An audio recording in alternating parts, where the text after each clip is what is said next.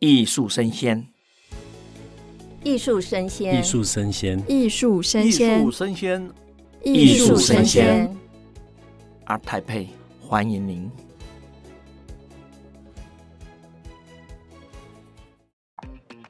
Hello，欢迎收听艺术声鲜 ART TAIPEI Live Talk，我是主持人王维轩 Vivi。那我们的台北国际艺术博览会呢，从十月二十号到二十三号在台北世贸一馆盛大展开，欢迎各位前来跟我们一起共襄盛举。现在这个时段的主题呢是 MIT 艺术家专场二，新锐艺术家如何在作品中展现冲突与共融。我们邀请到了两位这次的新人推荐哦，第一位是陈宥鹏，哦，大家好。你好，你好，然后再来是杨艺轩。呃，大家好，各位听众朋友，大家好。好，那我们今天介绍一下 MIT 呢，是我们文化部推出的，至今已经执行了十六届，每个年度呢会选出八位国内的优秀年轻艺术家，在当年度的台北国际艺术博览会中展出。那历年选出的这些 MIT 新人艺术家呢，都在 ART TAIPEI 的艺术博览会上有非常优异的表现。展览期间不仅受到国内外媒体跟收藏家的高度关注，也获得了国内外的画廊、美术馆跟艺文相关人士的青睐。MIT 的新人特许规划展览期间，也有经济画廊的美合机制哦，鼓励这些新人艺术家跟产业接轨，进入艺术家市场。两位应该都是第一次被选入 MIT，呃，对，我们都第一次被选入，没错，我就是第一次。要不要发表一下感想？哎，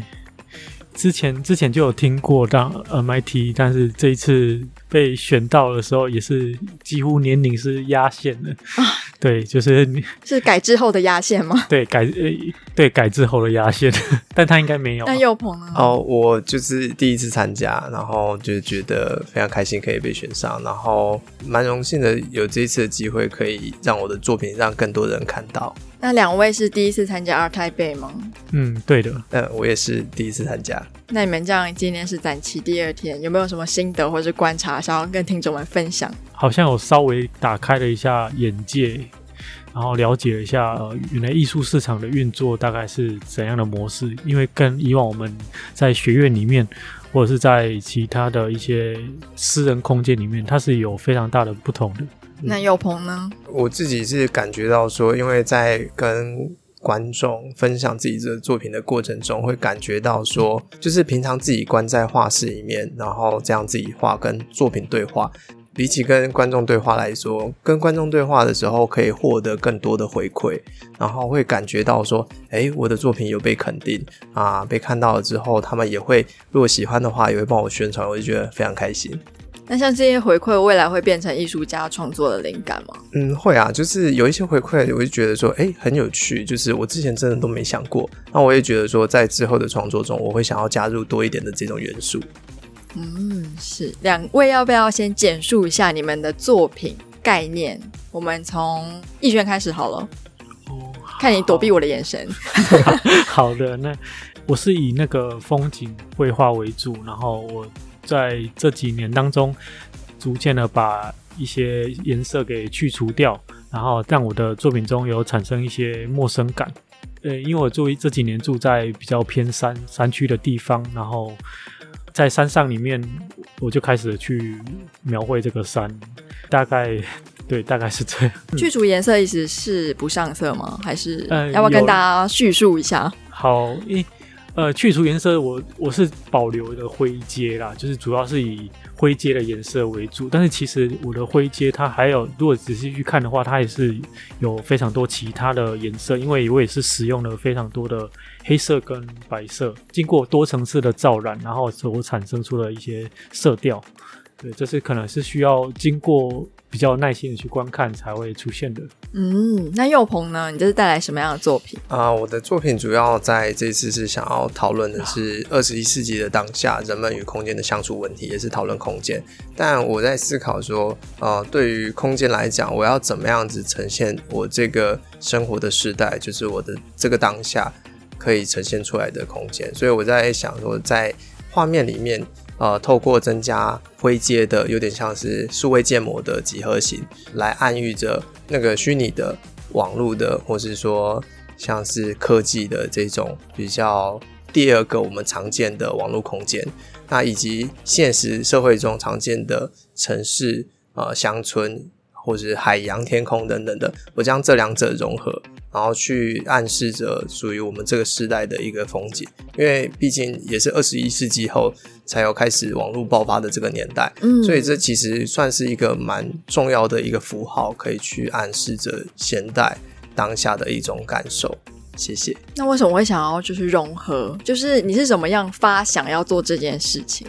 我觉得有一部分的原因也是因为刚好我是生活在这个时代，然后呃有学了很多的关于电脑绘图，然后 3D 绘图，或是说呃光我自己在看电影、影视剧，或者是说身边周遭触碰到的东西，很多都有关于是呃像网络第二个时空，因为毕竟我们所谓的空间不只是说我摸得到的、看得到的这种呃物质层面的空间。网络世界也算是我们的第二个空间。嗯，那毕竟这两者都是我们生活中重要的元素，所以我也希望说，透过将这两者元素的融合，呈现出现代风景。嗯，虚实的冲突与共融嘛，就是虚实，对，没错，就是整合在一起，然后将它重新透过呃，像我自己脑内的一个转化，然后产出这样的感觉。嗯，那比起幼鹏，其实我觉得逸轩好像更像是一种。古今之间的冲突嘛？因为我有看到你的简介，你有说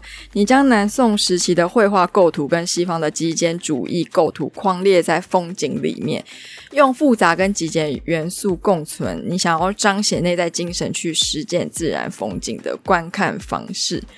那你是怎么样把这个内在的精神性之间的冲突，用这样子冲突性的笔法呈现出来呢？为什么会想要这样做？呃，南宋时期的构图跟西方的极简主义，这这个地这两个地方，我是取它的形式，因为，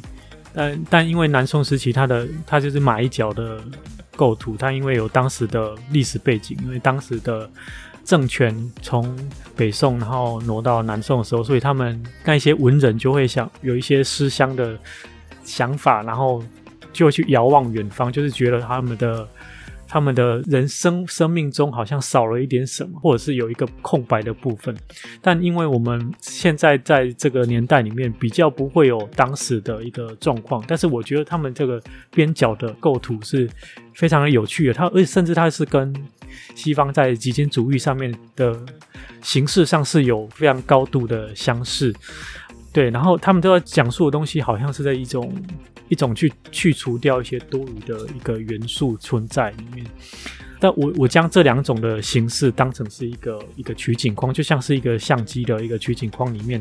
然后去作为我我们现代观看风景的方式。但因为我的作品里面它的对比比较低，就是我刻意的去降低了一些对比，然后比较多是灰色调，所以在远远看的时候就像是两个色块。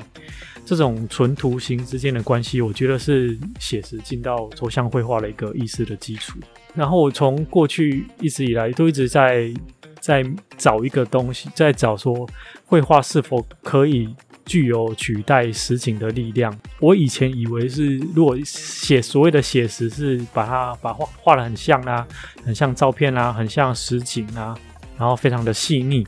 让人家难以分辨的。但是呢，最近。我在这最近几年，我有发现说，所谓的写实跟具象是需要经过内化的，就是把所看见的风景，然后把它转化为第二个风景，甚至第三个风景。我觉得在去除色彩是一个非常好的方式，它可以引发一些所谓的中式的文人画的一个气息出现。然后我自己本身因为也是用比较细腻的写实方式，所以我用时间去堆砌。也是一个方法，可以引发出自身的一个精神信仰。然后在这当中，因为我画一件作品可能会花三个月到半年的时间去描绘一件作品，所以在这当中，我的绘画是持续进行的，是持续的带入生活中的体验跟观察。它是一个延续性的绘画。在过去，我曾经是一个跑步的运动选手，这种安静的重复性的绘画，对于我而言就好像是慢跑一样。就像到了操场在跑，没有没有一个目的，不是一个移动的工具。就是这样慢跑的方式，它会让我进到一个像是禅修的状态，然后没有杂念，只剩下一个节奏，就是一个当下的一个过程。利用这种方式去把自己把自己对风景的理解，或在这个地域的理解，然后深刻的描绘在我的作品里面，让观者去感受到。嗯，你刚刚有提到就是情感的延续性嘛，因为你一个作品要做三到六个月。那如果说你在中间有点心情起伏的话，他的作品会有一角会反映出你的心理状态吗？还是说你只要在创作之前，你就会让自己变成零？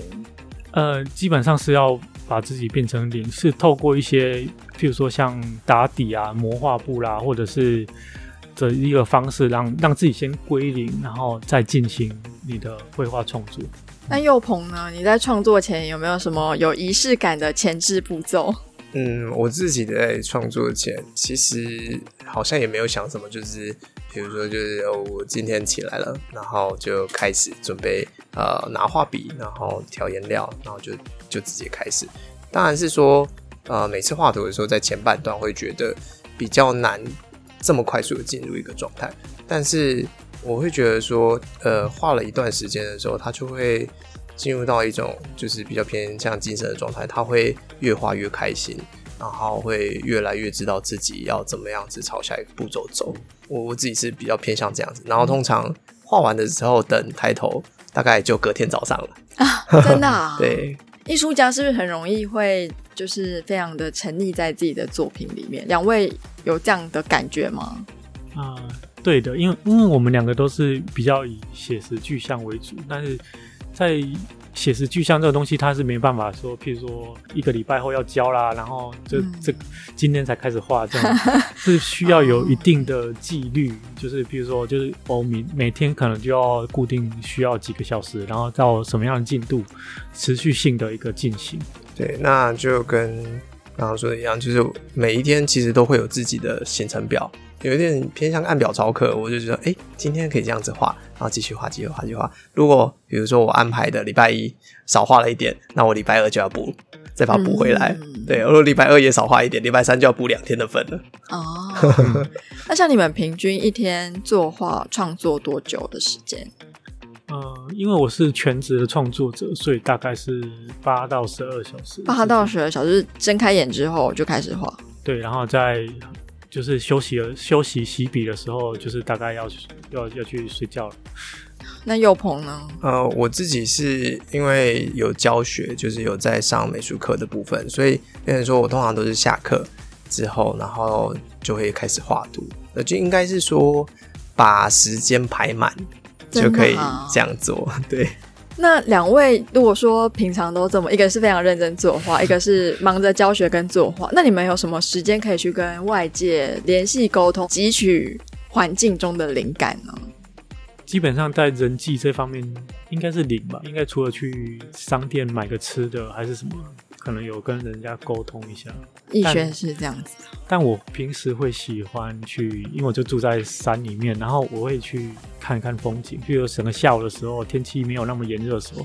我会去爬爬山，然后去放空一下，然后去。嗯去感受一下那个当地的那个氛围，再回到画室里面，这种氛围它会延续到你的作品里面，就是直接跟环境接触。那祐鹏呢？呃，像我自己的话，因为还住在城市里面，那我的作品里面也有蛮多关于城市的一个元素啊，很多都是关于我，比如说教学的过程中，上下班的路程，或者是说通勤的路程中看到的一些景致。呃，因为通勤过程中，其实可以选择的交通方式非常的多，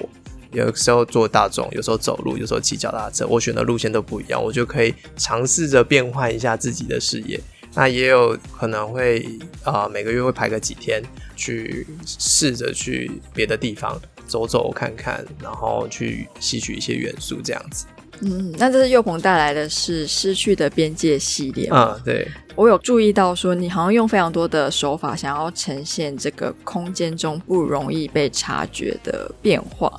也许是场所的位移，也有可能是内心思念的感受。而且你选用的都是个人相处密切及情感连接的场所。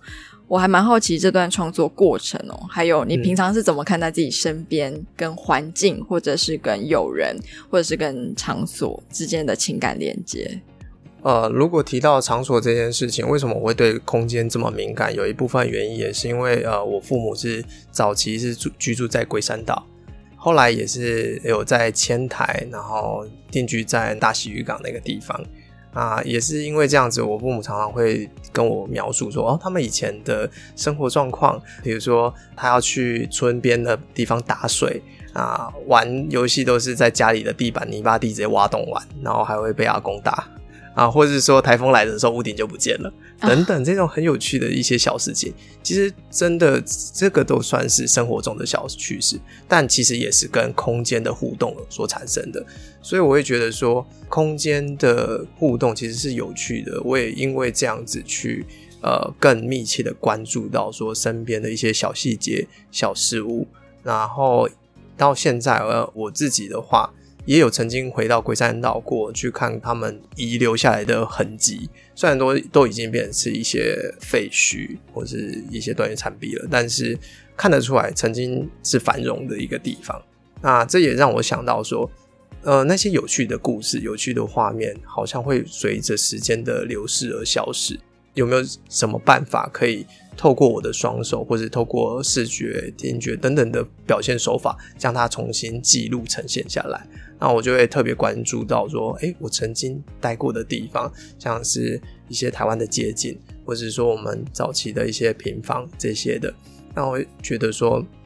这些其实都是我们生活曾经的证明，会随着时代的推移改变更新越来越好。但是这些记录有没有办法用艺术的手法，再将它重新的转化呈现这样子？嗯，可是我相信每个作品应该都会有艺术家想要传递的讯息。除了记录之外，有没有什么讯息是特别想要在你的作品中被观者感应到、感知到的？嗯，如果说是观者想要感受的话，我希望是去除我们平常，因为我的作品都是一个俯视的角度，有点高空往下看的角度，上帝的视角。对对对，因为我想要去除人们本身的存在。啊，我们先不要去关注到人与人之间，我们就关注到整个空间。当我关注到空间之后，我怎么样子与这个空间，就是这个画面中唯一的人，就是观者本身，是他在跟画面中的这个空间做一个互动的这种感觉。嗯，对，我也希望说透过画面给观者这样的感受。所以我感觉到佑鹏的作品就是先去除人的主体性嘛，用一个不同的视角去看我们所处的空间跟环境。那逸轩，你好像也在你的绘画里面想要抹去某些痕迹哦。那我有注意到，好像是想要抹去的是时间的痕迹。你好像会特别想要让这些观者来注意到，说这个画面里面的空气啊、湿度啊这些比较怎么讲抽象的概念。去感应祖先在这片土地的记忆共鸣。为什么你会想要抹去时间的痕迹？嗯，一方面来讲，是我想要专注的处理这种台湾特有的空气还有湿度。因为在去过，因为我之前去过澳洲一年后回来之后，发现，诶，这种空气这种湿润感，空气中的那种这种是比较在别的地方比是比较看不太到的，或者是感受比较不到的。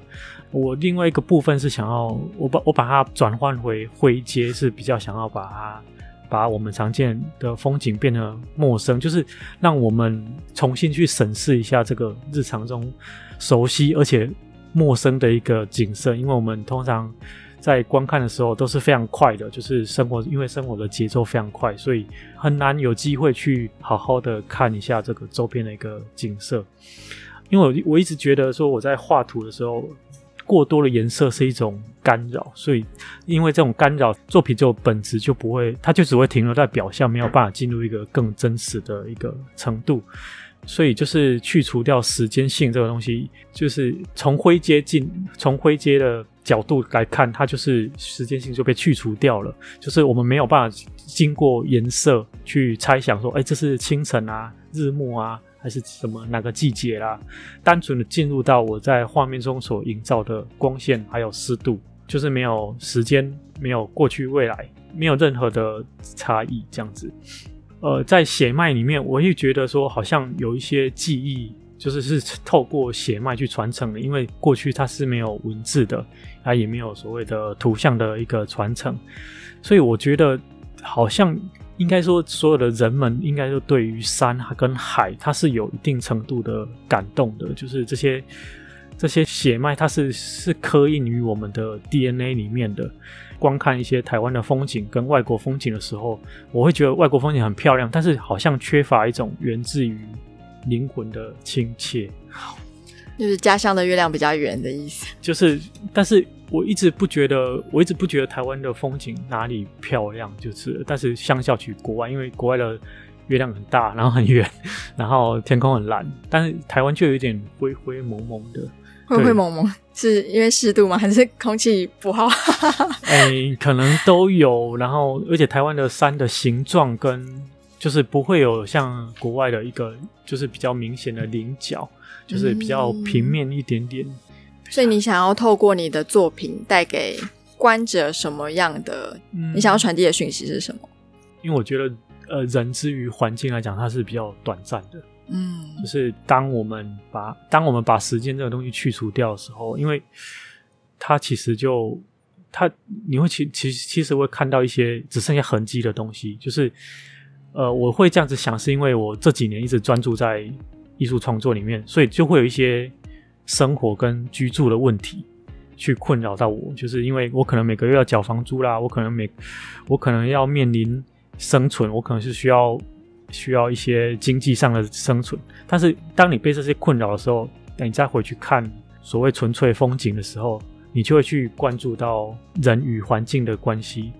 所以，人之于环境是比较短的，就是当你把时间拉长来看，你会发现，在整个时间的长流底下，人人生的一个人的生命可能几十年当中是非常短暂的，无论无论他有多知名啊，或者是拥有多少的土地跟房子。就是他短暂到几乎可以说是不存在，但是它会留下一种属于人类活动过的痕迹，就是有这个时代的建筑，有这个时代的的的一个痕迹出现，这是有这个时代的意涵的。然后我只是借由着一个一个旁观者，或者是这个年代的记录者，把它给记录下来。所以两位都是用客观，就是非主观的视角，在一个在记录环境嘛，那、嗯、另外一个在记录的更像是去掉色彩后，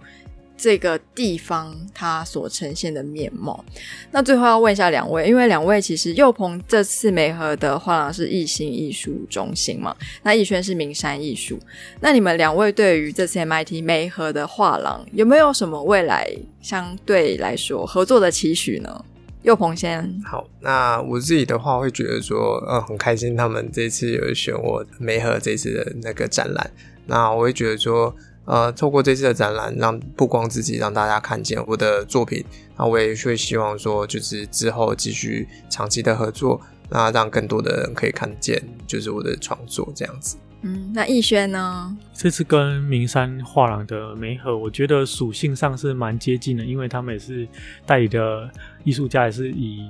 风景、以山，甚至以山景为主。他们在推动上面，呃，也是蛮用心的。所以就是看，看看是不是以后能够有机会，然后呃，能够有一个长期的合作，或者是或者是一个长期的默契这样子。这是两位第一次跟画廊合作吗？呃呃，之前有跟其他的画廊有展览约，就是单次单次的展览，的对，都是展览约。哦，是，所以希望今年开始可以变成是一个比较稳定、长期的合作关系。好，那我们非常感谢两位到现场哦。那也欢迎听众们在十月二十号到十月二十三号到我们台北国际艺术博览会台北的世贸艺馆展览，非常精彩。两位说是吧？是，非常精彩。那你们的展位编号是？啊，我是 K 零八，我是 K 零六，MIT 新人特区。好，那我们下次见喽，拜拜，拜拜，拜拜。